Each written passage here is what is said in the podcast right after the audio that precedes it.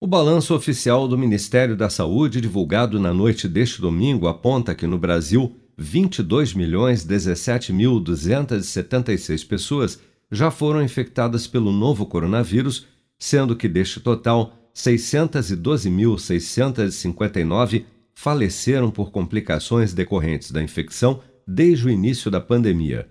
De acordo com as estimativas do governo, pouco mais de 96% do total de infectados já se recuperaram da Covid-19, enquanto 182.585 pessoas, ou 0,8% das contaminadas, seguem internadas ou em acompanhamento em todo o país. Somente de sábado para domingo foram reportados pelas secretarias estaduais de saúde mais 5.126 novos casos e 72 óbitos provocados pela doença. Vale lembrar, no entanto, que estes novos casos e óbitos são os totais registrados até as 16 horas de ontem, independente do dia em que ocorreram.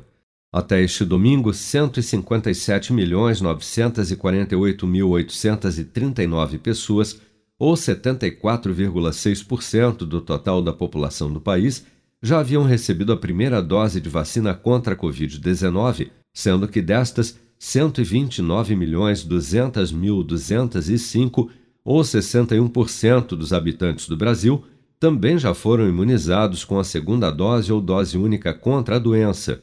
e 14.033.709, ou pouco mais de 6,6% da população, já receberam a terceira dose ou dose de reforço. Após o Reino Unido e a União Europeia aprovarem o uso do Monopiravir, pílula anti-Covid desenvolvida pelo laboratório norte-americano MSD,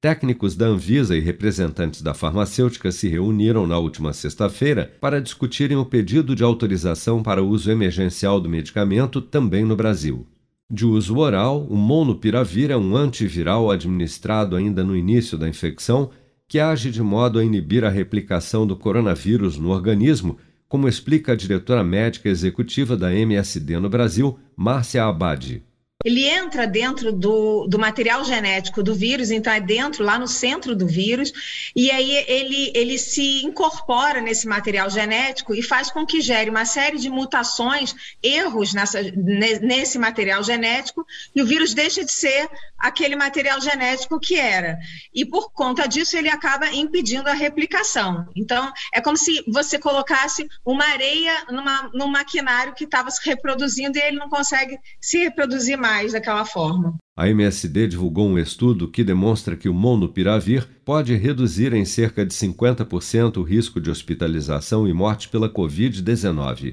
O Reino Unido foi o primeiro a aprovar o uso do antiviral, seguido da Agência Europeia de Medicamentos, que também passou a permitir, a partir da última sexta-feira, que todos os seus países membros utilizem a pílula de acordo com critérios próprios. Em nota, a Anvisa informou que a farmacêutica MSD deverá apresentar a solicitação de uso emergencial do Monopiravir no Brasil nos próximos dias.